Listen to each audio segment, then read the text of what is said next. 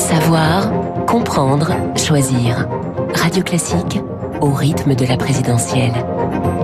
Esprit libre avec Renaud Blanc et surtout avec Nicolas Barret des Échos et Guillaume Durand de Radio Classique. Messieurs, soyez les bienvenus. On bonjour va, On va parler, euh, bonjour Guillaume, bonjour Nicolas, on va parler euh, bien évidemment de la présidentielle. Un mot tout de même sur euh, l'Ukraine, déclaration cette nuit de Joe Biden qui dit, qui précise qu'une invasion reste possible, mais on sent quand même que les mots sont moins alarmistes que qu'il y a quelques jours. Est-ce que c'est pour vous, et comme le disait d'ailleurs Renaud Girard sur notre antenne ce matin dans les spécialistes, est-ce que c'est le début de la désescalade bah, en tout cas, le fait de vouloir faire jouer à Poutine le rôle du méchant dans un James Bond a échoué. Poutine est un rationnel qui ne voulait pas de missiles sur le territoire de l'Ukraine et de rapprochement avec l'OTAN.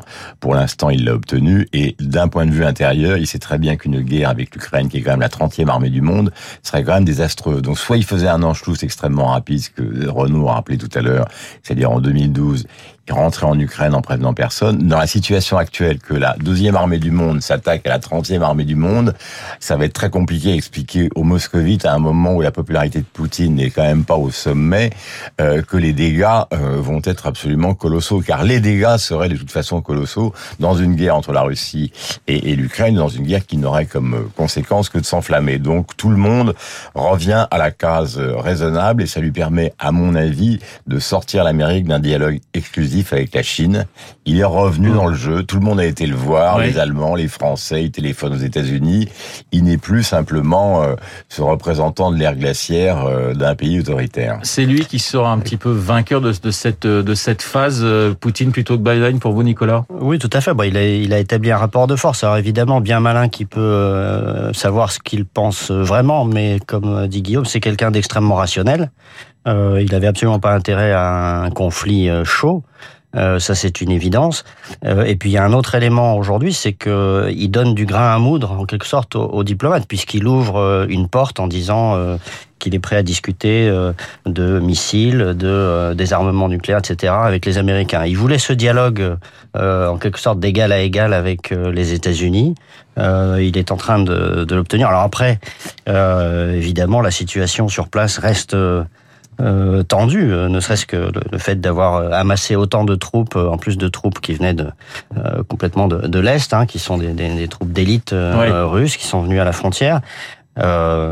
Guillaume connaît le, la, la, phrase fameuse de, de Tchekhov euh, quand, quand un pistolet apparaît euh, au premier acte d'une pièce, euh, il y a toujours un coup de feu au deuxième. Donc, faut espérer que Poutine va faire mentir Tchekhov et qu'il n'y aura pas de coup de feu au deuxième. En tout cas, ce qui est sûr, c'est qu'il y a beaucoup d'armes à cet endroit-là et qu'effectivement la situation reste Alors on avait cette image de cette table immense avec d'un côté euh, Vladimir Poutine, de l'autre Emmanuel Macron. Macron. qui... voulait absolument pas qu'on lui fasse le moindre vaccin ou la moindre piqûre, euh, tellement il craignait justement les services secrets.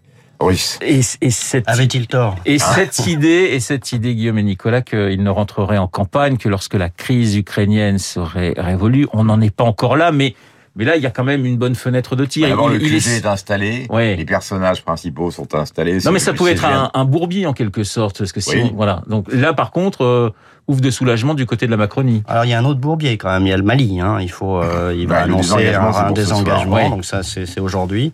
Euh, mais effectivement, ensuite. Euh, mais il n'avait pas fait du Mali, si vous voulez, une condition pour euh, sa candidature, alors que l'Ukraine, il disait je. Non, d'accord. Voilà, mais, mais le Mali, c'est quand même un échec français, euh, alors qui n'est pas de sa seule responsabilité. Hein. L'engagement au Mali remonte à 8 ans, donc ça date de bien avant. Mais mais c'est quand même une situation difficile pour la France, et c'est un c'est un aveu d'échec. Guillaume, il va y aller là dans, dans, quoi Dans les jours qui viennent, il va annoncer sa, sa, sa candidature. Le, calendrier, le, calendrier. Vous avez des sources Pas des sources, euh, en tout cas des ministres. Vous avez mené l'enquête. Des, ministres qui s'occupent évidemment de ça.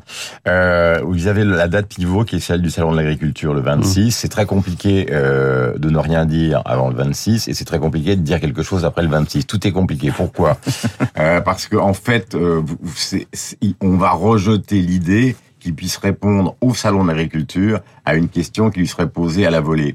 Parce que le, le salon de l'agriculture, c'est quelque chose qui est instable, qui peut être euh, infiltré par des opposants. Et donc, euh, toute déclaration au salon de l'agriculture en répondant à une question, même téléphonée, peut aboutir à une sorte de chahut généralisé. Donc, c'est pas vraiment euh, la bonne chose. L'Ukraine s'améliorant, euh, ça paraît possible de faire une déclaration, c'est un communiqué et après une vidéo qui serait diffusée sur Internet d'explication et de dégager deux trois jours. Donc ça, ça serait pour la semaine prochaine.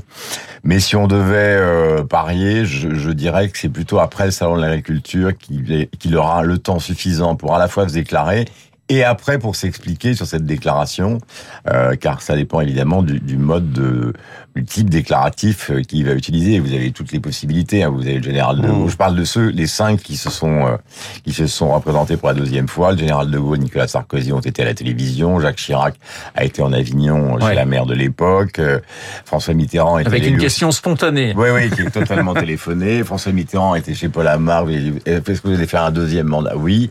Donc ça, c'est ce à quoi ils sont en train de réfléchir et il leur faut de la spontanéité et un espace.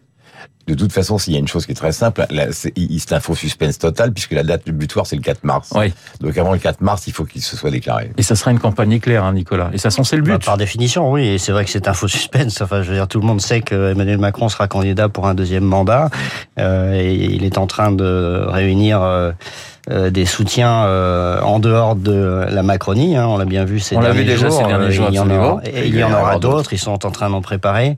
Euh, donc c'est tout ça est parfaitement bien organisé. Justement, deux sondages publiés hier plaçaient Éric Zemmour devant Valérie Pécresse. Valérie Pécresse en quatrième position dans ces deux sondages, derrière Emmanuel Macron, euh, et derrière Emmanuel Macron, Marine Le Pen et donc Éric Zemmour. Je vous signale d'ailleurs que notre sondage Opinionway est à consulter eh bien tous les jours euh, sur le site de radioclassique.fr FR. Cette quatrième position, Guillaume et Nicolas, euh, c'est un coup dur, même si c'est dans un mouchoir de poche. On, reste entre 1 et 2% Aux Jeux Olympiques que nous vivons, c'est la plus mauvaise place. C'est la, pire, effectivement. La... Enfin, dans la présidentielle, la plus mauvaise, c'est la troisième. Oui, hein. alors, il y a une chose qu'il faut tout, tout, de suite pondérer dans cette affaire-là, comme toujours, c'est un, la marge d'erreur, et deux, les indécis. La marge d'erreur dans les sondages, c'est 3%, et les indécis, euh, la, la, la, volatilité est énorme, puisqu'on ça va de 30 à 50%. Euh, je rappelle l'affaire du vote caché avec Fillon. Il y a toujours eu des gens qui pensaient qu'il y avait des, des, des, des, électeurs qui étaient prêts à s'engager et qui ne le faisaient pas. Ce qui est certain d'un point de vue de l'évolution politique du pays, c'est que l'opération qui a été montée par Macron en 2017, qui consistait à faire de la politique sans être un homme politique, continue avec Zemmour. Ce sont des gens qui ont décidé de déchiqueter les partis traditionnels. Et euh, ce qui arrive à Valérie Pécresse, moins qu'une défaillance personnelle, c'est une défaillance idéologique, c'est-à-dire qu'elle elle, elle, est, elle est victime de la volonté de Zemmour, qui n'est pas un politique professionnel, de, de casser le système politique tel que l'a fait euh, Emmanuel Macron, donc à une période que nous avons bien connue, c'est en 2017. D'une certaine manière, il y, a une, il y a une certaine forme de gémellité entre les deux. Et, et en faisant le discours qu'elle a fait à Versailles, c'est-à-dire euh, euh, le discours qu'elle a fait pardon à Paris, qui est un discours qui va un peu dans tous les sens.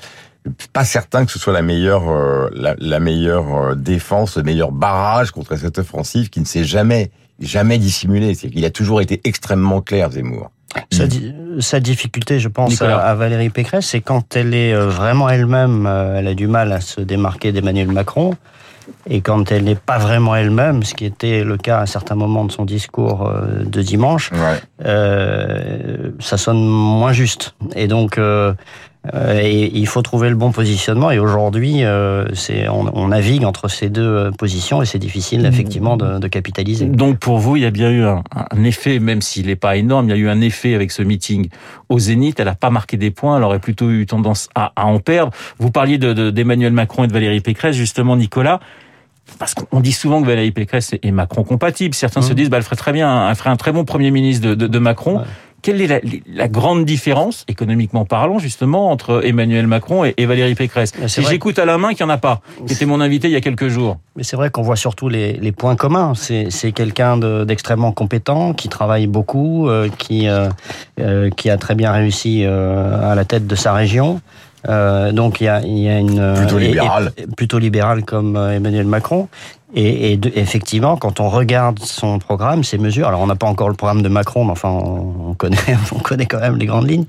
Euh, elle parle un peu des mêmes sujets, hein, euh, la nécessité de baisser, euh, par exemple, les impôts de production, de, faire en sorte que euh, l'industrie française soit plus compétitive, d'avoir de, de, rétablir les finances publiques, etc., etc. Enfin, ce sont des thématiques qui sont, disons, assez classiques et, et, et, sur lesquelles elle peine à se démarquer de, du président sortant. Et sur elle n'a pas trouvé non plus, comme euh, on l'a beaucoup dit, mais comme Nicolas Sarkozy l'avait fait, euh, une, une, mesure qui accroche. Euh, elle a parlé de d'augmenter les salaires de un certain salaire de 10% jusqu'à 2,2 SMIC. C'est une mesure qui qui est qui n'a pas vraiment pris dans l'opinion. Donc, elle n'a pas encore trouvé la façon de se démarquer sur le terrain économique d'Emmanuel Macron. Il y a ce tweet sur Christiane Taubira que je vais vous lire. Le PRG est tellement fou euh, qu'elle lui retire son soutien. Les actrices qui croyaient avoir fait affaire à Olympe de Gouges, Saint-Jean-Perse et Mitterrand se retrouvent avec Pauline Carton à la plage, un fait d'eau. Alors Guillaume, vous ne pouvez qu'apprécier le texte puisque c'est vous qui l'avez signé. Bah, c'est que c'est assez comique ce qui s'est passé dans cette affaire-là. Si c'était pas tragique, euh, c'est si vous voulez, c'est un peu une une catastrophe qui est en train de tamponner un naufrage. Le naufrage, c'est celui du Parti socialiste et, et, et évidemment d'Anne Hidalgo. Et la catastrophe Taubira, c'est quelque chose que n'importe qui de rationnel aurait pu euh, expliquer. D'ailleurs, euh, tout à l'heure, Michel Onfray disait, euh, je n'ai aucune compétence. Mais quelles sont les compétences de Christiane Taubira, par avoir été le symbole d'une réforme qui était euh, le, le, le, mariage gay? C'est pas parce qu'on est un symbole, qu'on est une icône, qu'on peut devenir présidente de la République. En plus, tout ça a été magouillé par des gens qui voulaient écarter de cette union de la gauche un certain nombre d'autres candidats. Donc le résultat, c'est qu'on est, comme le disait tout à l'heure Nicolas, vraiment dans, dans un Molière, c'est un mélange entre le, le bourgeois gentilhomme, les précieuses ridicules et Tartuffe. Et il est normal que ça se termine extrêmement mal, puisqu'il n'y a pas de signature, il n'y a pas vraiment de soutien. Euh... À Molière, vous êtes plus dans Fédo, alors là maintenant. Vous bah non, mais on peut, on peut, on, on peut ouais. élargir. Ouais. L'une des caractéristiques aussi de, de, de cette campagne, c'est le nombre de candidats qui justement ne présentent pas les compétences requises pour accéder à cette magistrature suprême. C'est une sorte d'éparpillement euh, qui est déplorable pour la vie politique et, et c'est d'ailleurs pour ça que que, que on, on, observe actuellement un resserrement de Zemmour et évidemment des deux autres, c'est les quatre premiers, c'est-à-dire Zemmour, Marine Le Pen, Valérie Pécresse et le président de la mais, République. Les autres la, sont de la figuration pour l'instant. Et la gauche a de quoi être agacée contre Christiane Taubira parce que euh, elle avait déjà fait perdre Lionel Jospin et là, euh, et là, soutenu tout, Bernard Tapie, et là tout son flirté avec Balladur.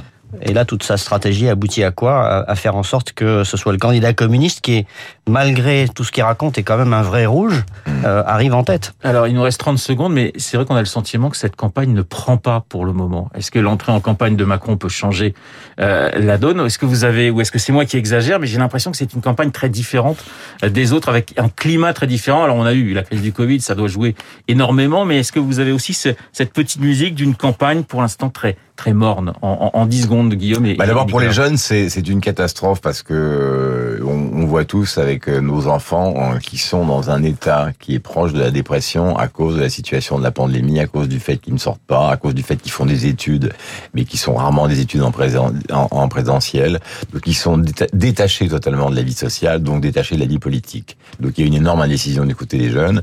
De l'autre côté, le fait que Macron soit favori, ça ne motive pas vraiment des gens qui considèrent que l'affaire est jouée. Je reviens à Michel Onfray, c'est ce qu'il disait tout à l'heure. Donc tout ça ajouté euh, ne peut que créer un climat qui est un climat d'indécision et de non-passion. Après, je mettrai un bémol parce qu'il en faut toujours un.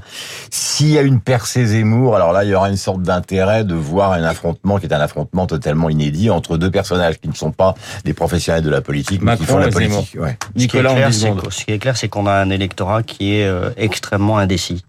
Euh, et ça, on, à ce point-là, on a rarement vu euh, une telle proportion d'indécis euh, à ce stade de la campagne. Merci Nicolas, Nicolas Barré des Échos et Guillaume Durand pour Radio Classique Renaud, dans le studio, dans notre studio et dans votre studio fétiche. Il est 8h58 dans deux petites minutes. Nous allons retrouver Lucille Bréau pour le journal et pour la